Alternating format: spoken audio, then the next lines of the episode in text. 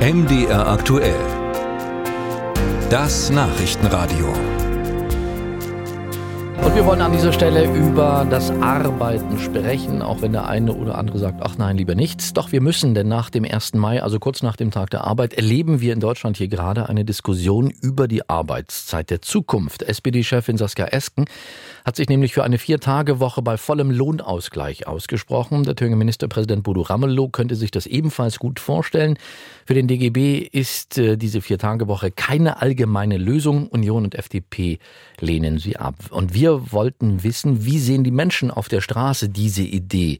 Und wir haben uns dazu umgehört in Leipzig. Ich denke schon, dass die das abwägen sollten, was sinnvoller wäre. Entspannung im Betrieb oder gestresste, von Burnout geplagte Mitarbeiter. Ja, finde ich großartig. In anderen Ländern sieht man ja, dass es funktioniert. Ja, also ich finde sowas sehr gut, wenn man mal einen Tag mehr Wochenende hat. Wir halten nicht viel davon. Wir mussten früher auch arbeiten.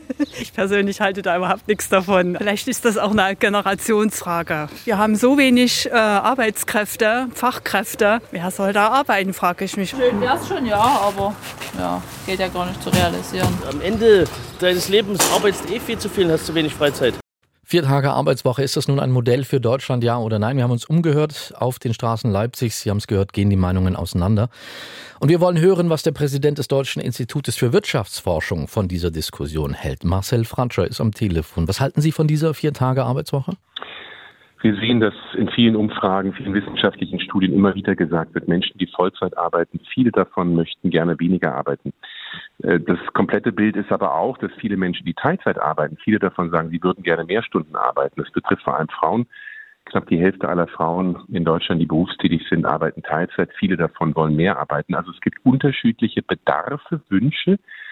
Und das, was für ein Unternehmen, aber gerade auch für, für das Unternehmen wichtig sein muss, ist ja nicht, wie kann ich Arbeitsstunden maximieren, sondern es sollte ja sein, wie kann ich meine Beschäftigten so produktiv wie möglich machen? Und da kann dann weniger Arbeitszeit, eine Arbeitszeitverkürzung durchaus sinnvoll sein. Also sprich, es gibt nicht das eine Modell, das für alle immer und überall funktioniert, sondern äh, man muss eben sehr genau hinschauen, wie kann man es flexibel genug machen, dass es für jeden Einzelnen passt. Eine 32 statt 40 Stunden Arbeitswoche. Können wir uns das aber auf der anderen Seite überhaupt leisten?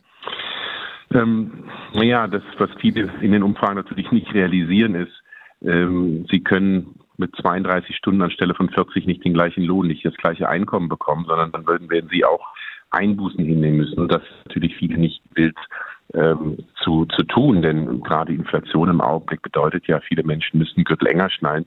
Wenn man jetzt noch mal weniger Einkommen bekommt, weil man weniger Stunden arbeitet, ist es noch mal härter.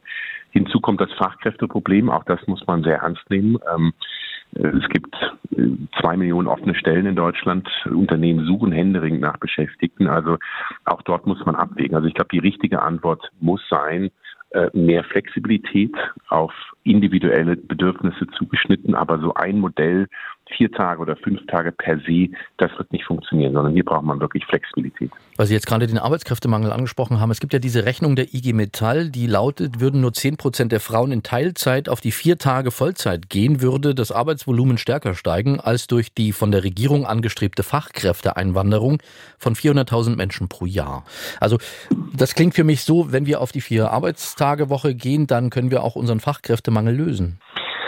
Naja, so einfach ist es leider nicht, denn wenn alle auf vier Tage gehen würden, würde ja nicht nur bedeuten, dass Menschen, die heute weniger arbeiten, mehr arbeiten. Das betrifft vor allem viele Frauen in Westdeutschland, äh, sondern eben auch, dass sehr viele, die jetzt fünf Tage oder 40 oder 39 Stunden arbeiten, eben deutlich weniger arbeiten.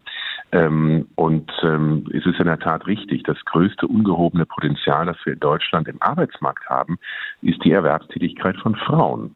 Und Frauen wird in Deutschland viel zu viele Hürden in den Weg gelegt, äh, fehlende Vereinbarkeit von Familie und Beruf, schlechte Kitas oder fehlende Kitas und Ganztagsschulen, ähm, nicht die Wertschätzung bei den Löhnen, immer noch ein großer Unterschied bei der Bezahlung zwischen Männern und Frauen. Also sprich, die Politik und auch die Unternehmen könnten einiges tun, diese stille Reserve im Arbeitsmarkt zu heben. Das ist das größte ungehobene Potenzial, noch ein höheres Potenzial als das über Zuwanderung. Aber wie kann man dieses Potenzial heben? Durch eine Flexibilisierung der Arbeitszeit? Wir brauchen auf der einen Seite eine Flexibilisierung der Arbeitszeit. Also es muss das Ziel sein, dass Menschen so produktiv wie möglich in ihrem Arbeitsplatz sein können, auch zufrieden sein können. Sie werden keine Leistung ihrer Beschäftigten bekommen, wenn sie sie in irgendein Modell zwingen, ob das jetzt 40 Stunden oder 32 Stunden ist. Zweitens, ähm, die Politik muss die Hürden äh, den Menschen aus dem Weg nehmen, dass ähm, bessere steuerliche Möglichkeiten, also sprich Arbeit muss sich wieder lohnen, vor allem für Menschen mit mittleren und geringen Einkommen. Das erfordert auch eine bessere Vereinbarkeit von Familie und Beruf, auch bessere Kinderbetreuung, fairere Bezahlung, mehr Wertschätzung. Auch gerade in sozialen Berufen sehen wir, dass dort die Fachkräftelücke besonders groß ist, weil es eben nicht die ausreichend guten Arbeitsbedingungen gibt. Also es gibt nicht die eine Antwort. Es muss heißen, mehr Flexibilisierung, mehr Eingehen auf die Bedürfnisse der Menschen aber auch letztlich weniger Hürden für Menschen zu arbeiten.